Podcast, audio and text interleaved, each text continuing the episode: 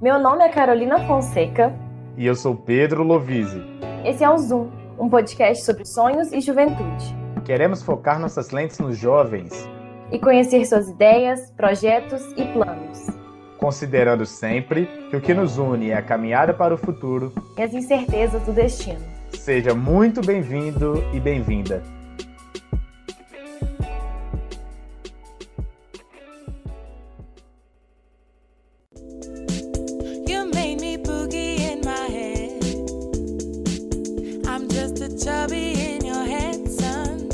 Ouvindo essa música? Boa, né? O nome dela é Hudson e quem canta é o Casey Lambis, com a LC Elo. Mas não é por causa deles que a gente está escutando ela aqui não. Essa música é o som de fundo de um vídeo em que a entrevistada de hoje mostra seu estilo.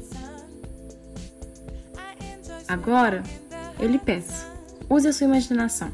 Imagine bem uma garota de uns 20 anos mais ou menos, morena, cabelos longos e de traços árabes, vamos dizer assim vestida com uma calça jeans básica e uma blusa vermelha, de mangas longas e de barriga de fora. Em suas mãos, ela tem um lenço branco com detalhes verdes, amarelos e azuis. Ela acena para a câmera, dobra o lenço e o coloca em sua cabeça.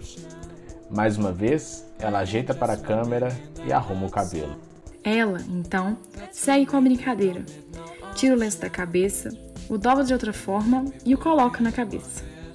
A cena se repete mais duas vezes, mas dessa vez, quem faz o repertório é uma outra garota com um vestido preto e que até parece muito com a que iniciou o vídeo. No final, as duas aparecem juntas, vestindo o mesmo lenço em frente a um muro de folhas verdes. O nome do vídeo é Lara Swimming Plus Styled by Pepper.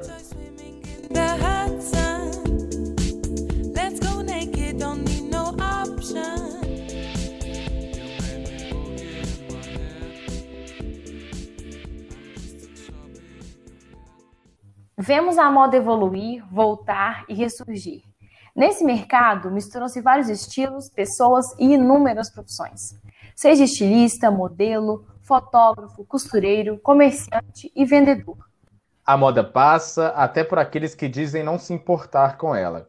As empresas e marcas ditam tendências e as pessoas devolvem com suas aprovações ou reprovações.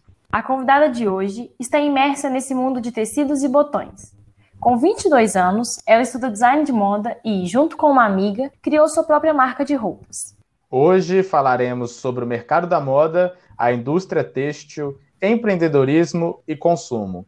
Abordando isso tudo e um pouco mais, o Zoom foca sua lente em Ingrid Pimenta.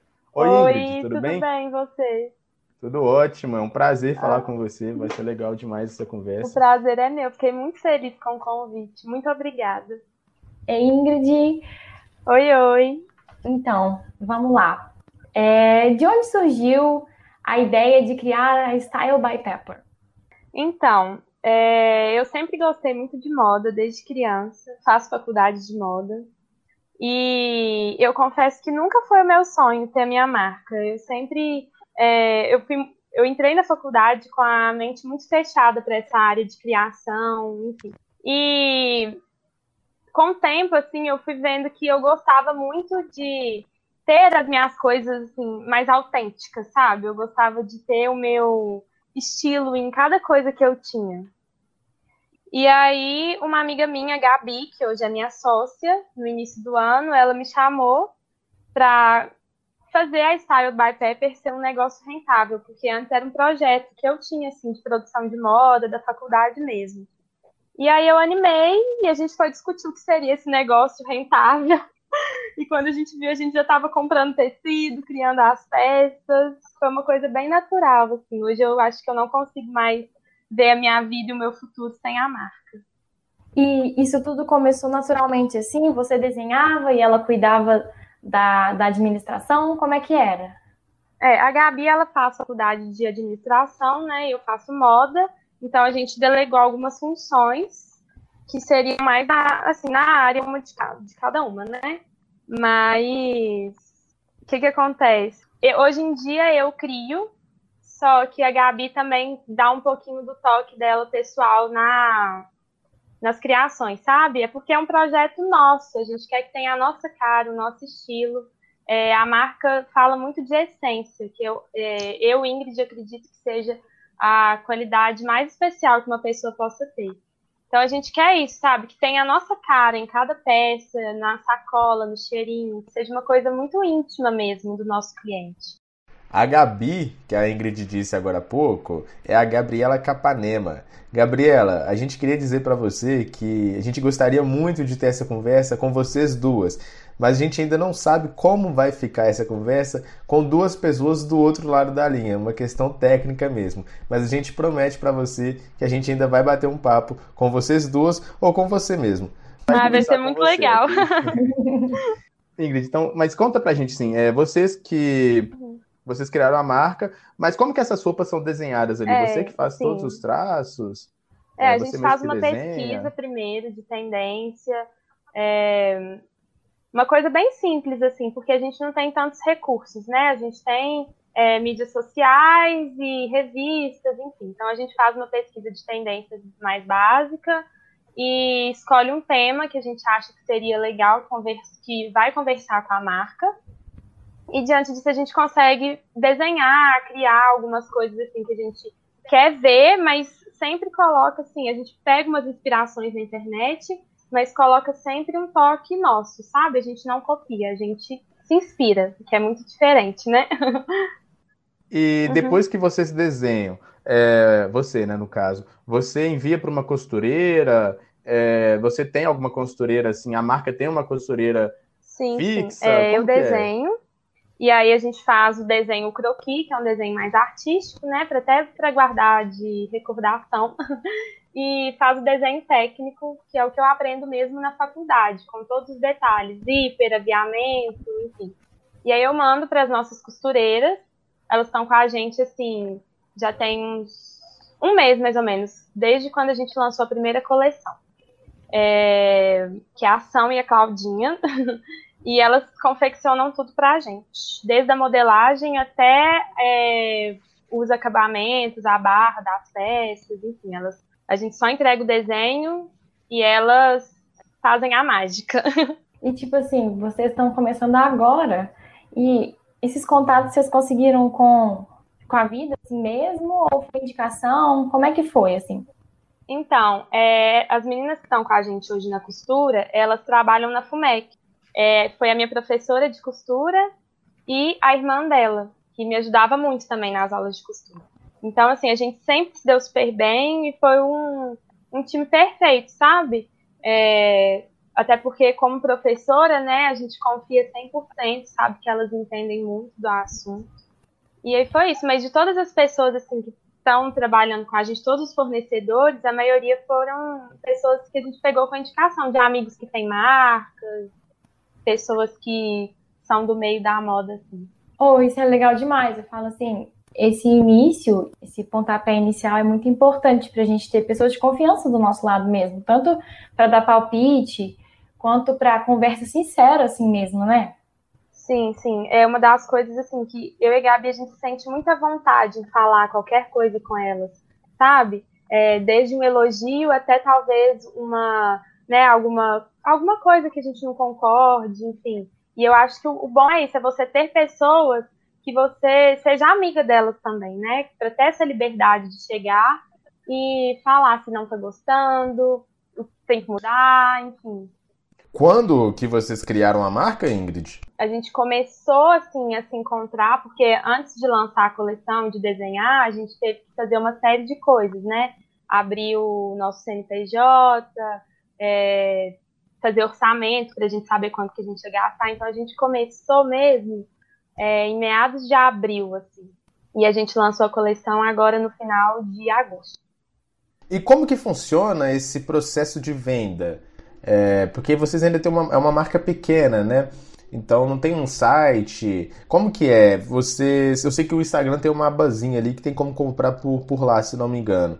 Tem um WhatsApp. Como que vocês vendem isso? Então, a gente hoje em dia a gente vende pelo Instagram e é, pelo WhatsApp, mas o nosso site já está saindo aí também. a gente está fazendo o site aí, dá Bom. um pouquinho de trabalho, mas vai dar tudo certo. Com certeza. e, Ingrid, indo agora para questão mais ampla assim da, da moda, é, eu me deparei com um conceito uhum. de que é fast fashion, que são aquelas lojas que vendem ali roupas muito baratas, né, com um corte até é, agradável, bonito, mas roupas mais baratas, que a qualidade não é tão boa e que as, os consumidores acabam comprando ali freneticamente. Mas eu, eu, eu, falo disso porque estão. Como que essas roupas chegam é, com aquele preço nas lojas, né? A gente fez um, pegou um levantamento breve aqui, é, tentando colocar números naquela coisa uhum. que a uhum. gente sempre fala de made in China, né? Onde que você vê tem made in China? Por que, que a roupa é feita na, uhum. na, na China, no Vietnã? 150 bilhões de dólares por ano. Esse é o lucro de empresas que ainda usam mão de obra escrava pelo mundo. O alerta é da Organização Mundial do Trabalho. O relatório da OIT é o primeiro a apontar números reais, sem estimativas sobre trabalhos forçados em escala global. Pelo menos 21 milhões de pessoas estão em condições de escravidão no mundo. Mais da metade é composta por mulheres, exploradas sexualmente e no trabalho doméstico. Os migrantes são outro grupo de vítimas predominante, além das crianças. A maior parte está na Ásia. A América Latina é responsável por 10% dos lucros gerados por essa prática ilegal. Atividades agrícolas, extrativas e de manufaturados, que muitas vezes chegam a vitrines de redes sofisticadas, estão entre os exemplos. A principal conclusão do estudo é de que, além das ações de fiscalização, o combate à pobreza pode ser o grande aliado para superar a escravidão. É, a China é responsável por 47,2% da produção de vestuário do mundo. Atrás dela vem a Índia, uhum. que tem 7%, ou seja, bem menos, mas a Índia, Paquistão, 3%, o Brasil, 2,6%, e a Turquia. Mas quando você pega as maiores marcas do mundo, você pega em marcas francesas, americanas, é, italianas, e, ou seja, você vê para onde, de onde que sai a mão de obra barata e, e alimenta o bolso de quem. É, essa questão da moda assim ainda é muito, tem que muito se discutir, uhum. né? É, de saber não, é, não explorar é, a mão de obra de países baratos, de Sim, pessoas mais pobres. É uma questão muito complicada, né? Porque essas roupas, elas têm um valor muito baixo e a empresa com certeza ainda tem um lucro, né? Em cima dessa peça. E é uma questão de observação, né? Como consumidor, a gente tem que saber é, analisar onde a gente está comprando, de onde, não só a, o produto final, mas de onde essa peça está vindo, né? O que, o que tem ali.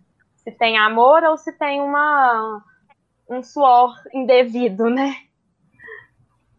E na faculdade vocês aprendem isso? Assim, tem alguma matéria que então, dialoga com isso?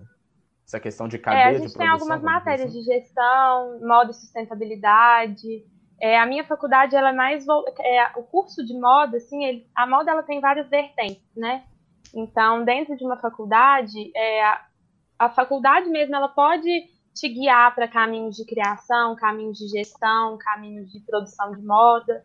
A FUMEC, eu sinto que ela é muito, é muito voltada para essa questão de criação, sabe? Então, a gente tem algumas matérias, assim, é, os professores são sempre muito.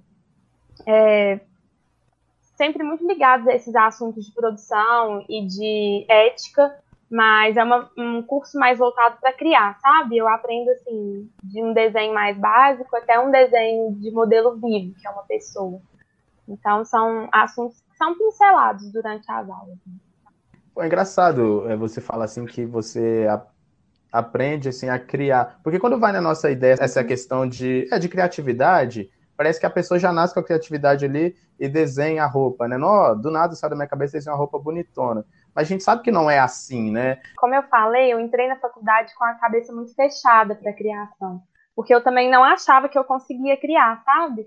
Eu sentia que eu nunca ia dar conta de desenhar uma roupa.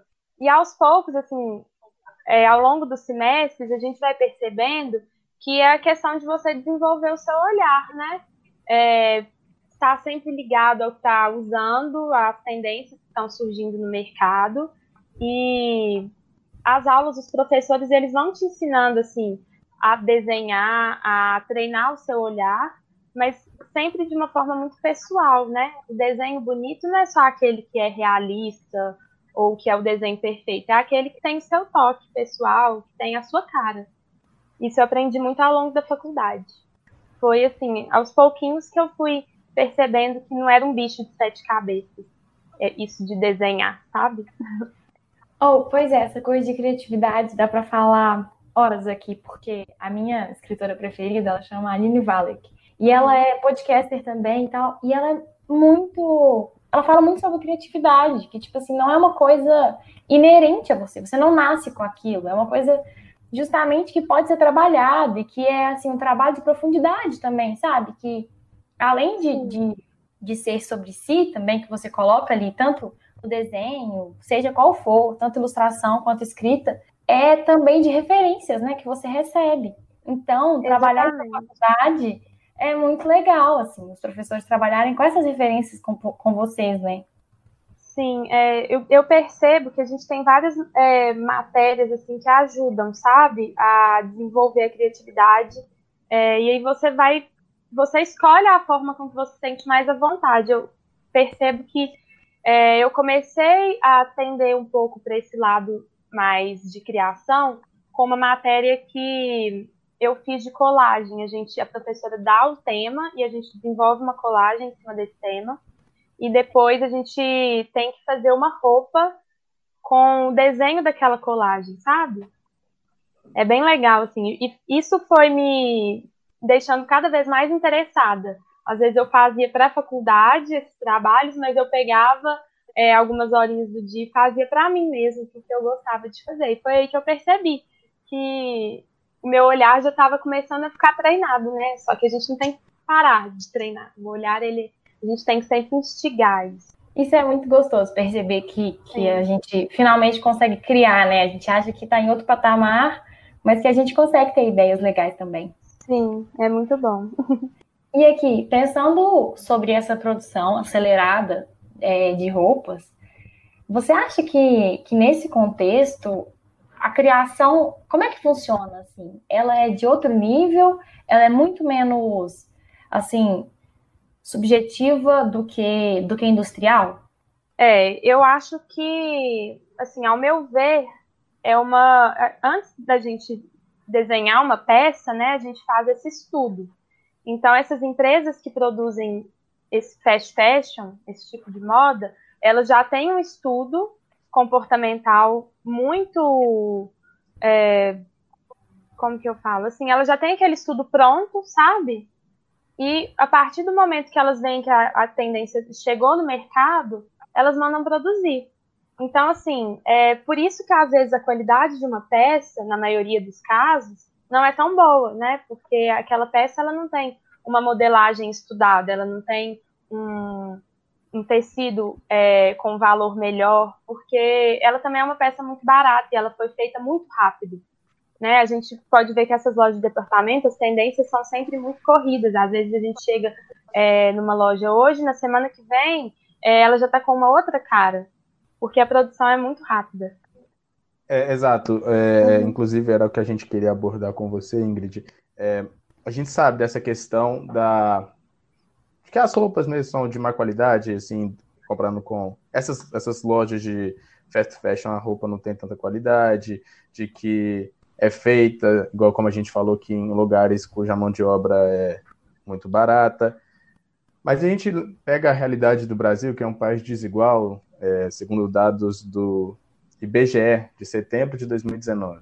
27,3 milhões de brasileiros recebem até um salário mínimo é possível pensar em um, um, consumo, vamos dizer assim, consciente, um consumo é, que não explore essas, esses defeitos que a gente citou anteriormente? É possível pensar nisso? É possível. É Com a minha marca, por exemplo, eu ainda sou, ainda sou e pretendo ser sempre, né, um slow fashion, porque é, eu não tenho intenção nenhuma de usar esse tipo de mão de obra. Para mim é muito mais interessante fazer uma peça de qualidade em cima de um estudo e de uma modelagem boa. É claro que essa peça ela vai ter um valor é, talvez nem um pouco, nem muito maior assim do que é, uma peça de fast fashion, mas ela com certeza não vai ser tão barata. E assim, é possível, mas a gente tem que, quando a gente fala se é possível ou não, a gente tem que analisar o lado do, do designer, né? Da pessoa que está fazendo aquela peça. Se ele quer só o lucro ou se ele quer, assim, ser uma referência em questão de estilo, de ditar a moda, de modelagem. Modelagem é uma das coisas principais, assim, de uma marca, sabe? É, não adianta você ter uma peça bonita, se ela não tem uma modelagem boa, ela não vai vestir bem as pessoas. E esse é o diferencial de um slow fashion para um fast fashion. E essa moda acelerada, ela acaba atrapalhando tudo, né? Porque já para que, que eu vou comprar uma roupa de qualidade, vou gastar um dinheirão nela, sendo que daqui, sei lá, dois meses, não sei, talvez até menos, né? A minha roupa já fique fora de moda. Então, talvez Exatamente. desacelerar é... esse ciclo, né? Ele quer que você compre a peça barata para na outra semana você já mais. Né? São as pessoas viciadas em moda mesmo, que elas querem estar por dentro de todas as tendências com valor muito mais acessível do que uma peça de qualidade, enfim. Ingrid, eu fico pensando assim, eu vejo que hoje em dia tem vários estilos de se vestir, assim. Muitas vezes as pessoas falam fora de moda, mas assim, tem tanto estilo misturado que eu fico pensando se isso existe mesmo. Hoje em dia, porque antigamente, sei lá, antigamente fala assim, uns 10 anos atrás, isso, isso tinha muito, né? Sei lá, em capa de revista, Sim. falava, essa pessoa está fora de moda. Hoje em dia os estilos estão meio misturados, não é? Ou não? Como é que funciona? Eu, ao meu ver, eu acho que fora de moda é muito difícil, sabe? porque cada um tem seu estilo, e eu acho que com o passar do tempo, a gente vai abrindo os nossos horizontes para isso, de que cada um segue uma, o seu estilo pessoal, cada um gosta de uma coisa, e é claro que tem os estilos predominantes, mas estar fora de moda não significa, assim, que você, às vezes você está usando uma roupa básica, mas você está super dentro das tendências, sabe? Uma, uma calça jeans com uma blusa, mas você tá assim, linda, estilosa, enfim, não é que você tá fora de moda, né? Você só não tá naquela moda do momento, mas é o seu estilo. Enfim, eu fico pensando muito nisso, assim, qual é o ciclo da moda, né? Como que como que o estilo vira moda, assim, porque eu vejo que, igual você falou, eu coloco, sei lá, uma calça jeans, uma blusinha e um all-star, e ali eu tô dentro da moda praticamente, mas fico pensando também o tanto que isso é ditado, igual a gente falou, pelos países do norte, né? Assim, sei lá, os Estados Unidos, por exemplo, eles portam muito esse estilo americanizado e tal. Mas uhum. o que eu queria uhum. saber era isso, assim, qual que é o ciclo da moda, assim? Ele, ele é rápido assim mesmo? Então, é, a gente sempre fala assim, ah, não desfaz dessa peça porque ela vai voltar, né? E a moda, na verdade, ela não é cíclica, ela é um espiral, sabe? Porque as coisas elas vão e elas voltam, só que elas voltam atuais, elas não voltam da mesma maneira que elas vieram, né, antigamente. E hoje em dia é muito difícil assim você lançar uma tendência totalmente nova, né? O estudo de tendência ele é comportamental, ele traduz muito o que a sociedade está sentindo. E existem vários tipos de tendência, tem as macro, as micro tendências, então assim, é, tudo depende da peça, da forma com que a sociedade está. Um exemplo, é, no início da quarentena a gente viu muito moletom, né? Mas uhum. por quê? Porque estava todo mundo em casa. Então, assim, eu imagino que foi uma tendência que já estava sendo prevista, mas que ela teve o seu boom assim muito mais forte por causa dessa questão da pandemia. Entende? Então, assim, tem algumas peças que elas são para a vida, elas são eternas. É, um exemplo assim de tendências que vão e tendências que ficam, a jaqueta de couro está sempre presente na nossa vida. Só que ela vai conversar com as tendências. Ou ela vai vir, vai ser uma maxi jaqueta, ou ela vai vir mais curtinha. Tá? Uma, um exemplo de uma tendência que vem e que vai passar né, mais rápido, o tie-dye, ele, porque é muita informação, é uma tendência é, muito assim comportamental. Hoje a gente vive muito essa o século passado ele está muito presente, né? E o tie-dye ele está ali é, conversando com que com que a gente está usando hoje, com as cores. Ele, entrou na questão do moletom, a gente viu muito isso na quarentena, né? Moletom tie-dye. Só que ele não é uma tendência eterna, porque as pessoas cansam. Então ele, é, a gente vê muito isso em fast fashion também, porque isso vem, isso vai embora muito rápido. Ao contrário da jaqueta, né? Que ela fica.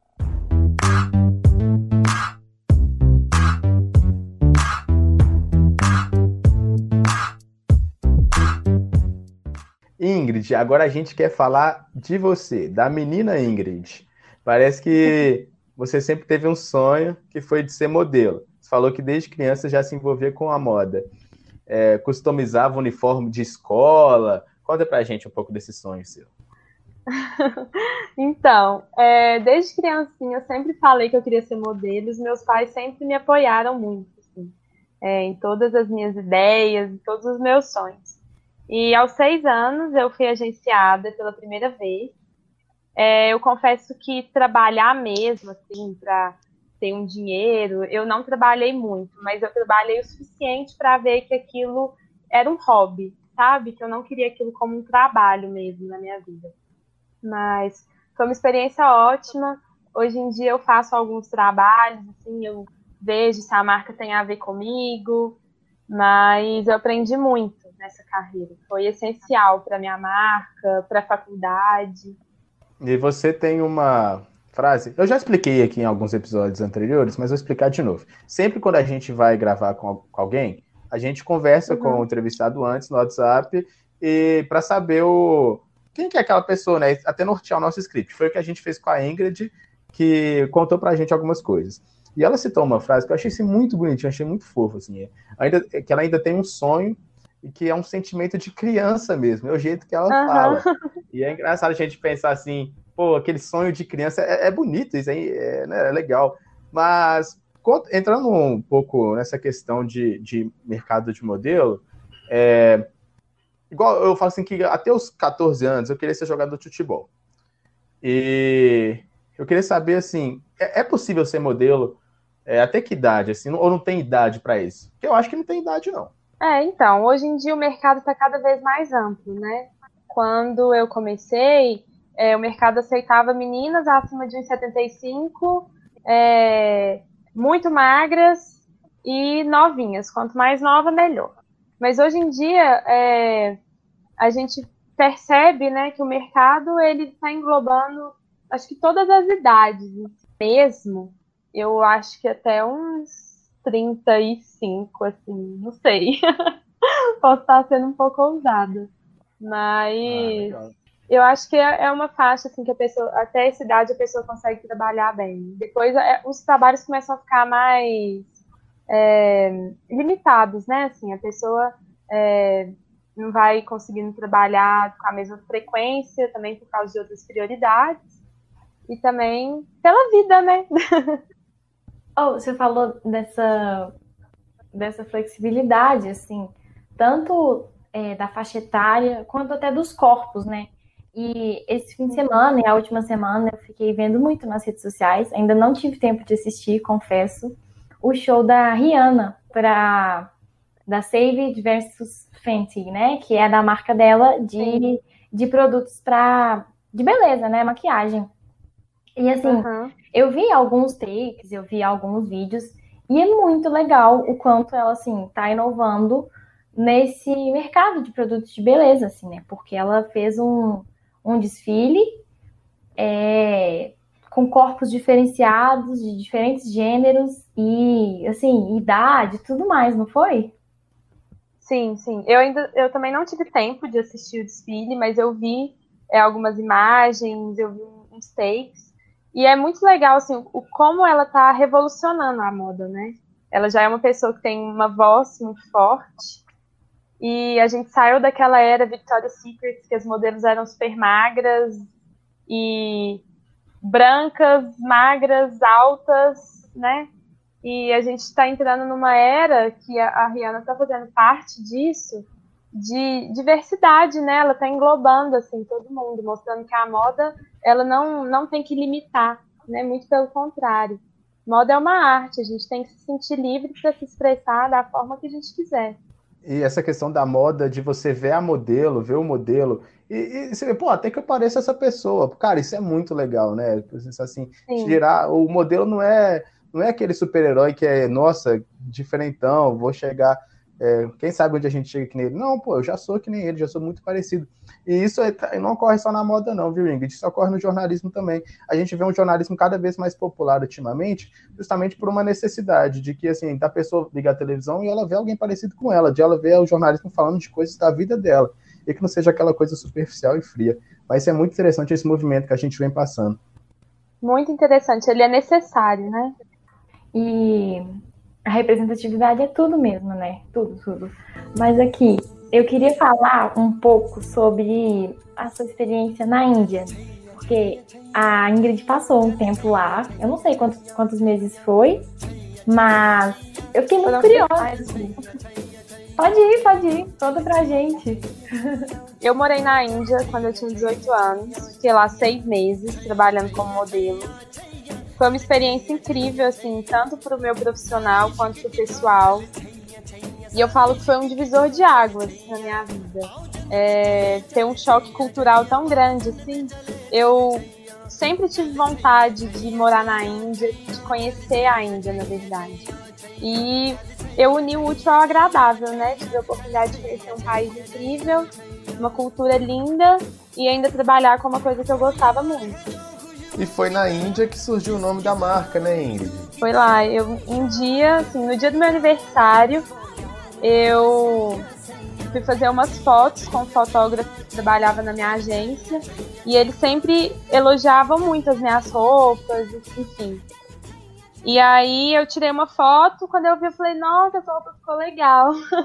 e aí eu coloquei a legenda da foto no Instagram de Style by Pepper. E depois daí eu comecei a usar essa hashtag, coloquei como nome do meu projeto de produção de moda da faculdade, mas era assim, com um intu intuito muito meu para mim mesma, sabe? Era um projeto muito pessoal, sem planos futuros de virar uma marca. Só queria comentar que, que essa experiência dela da Índia eu acompanhei pelo Instagram e. É mesmo? Foi, na época eu já te seguia, e aí foi muito legal, assim, eu acho que eu te descobri por, por lá, assim, que a aluna postou, não sei. E foi bem legal, assim, acompanhar e tal, de perto. Perto, Ai, assim, né? Pelo, pelo O perto longe, né? É.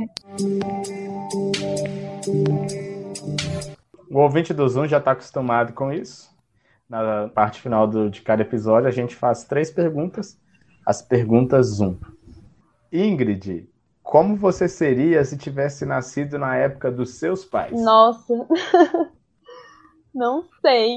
Eu acho que eu tenho muita sorte de não ter nascido na época dos meus pais, porque eu tenho eles para me apoiar. Mas não sei, eu acho que eu seria eu mesma. Eu gosto muito assim de ter seguido os meus sonhos, de ter acreditado é, no meu potencial com a moda e eu seria eu mesma. Ingrid, quem é seu ídolo? Hum, eu acho que os meus pais pessoas que eu admiro bastante. É, eu não tenho assim uma única, assim, sabe? Mas eu me espelho muito nos meus pais mesmo, com é, em questão de caráter, de personalidade. E como você se vê em cinco anos? então, de uma forma assim, muito lúdica, né? Mas tomara que ela se torne real.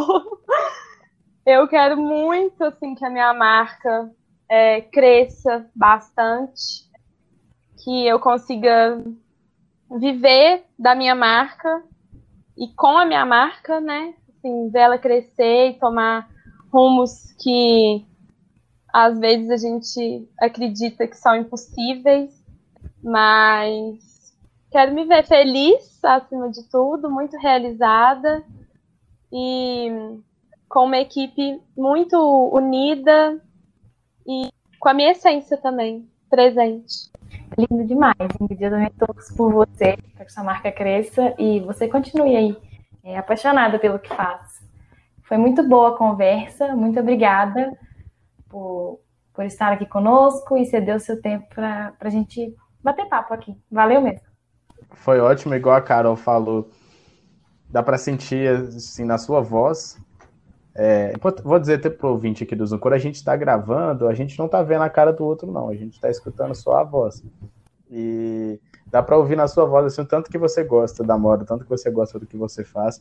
Isso é, é fundamental, isso é muito legal. Sim. Parabéns e muito obrigado. Muito obrigada, viu, gente? Um beijo. Muito sucesso. Obrigada.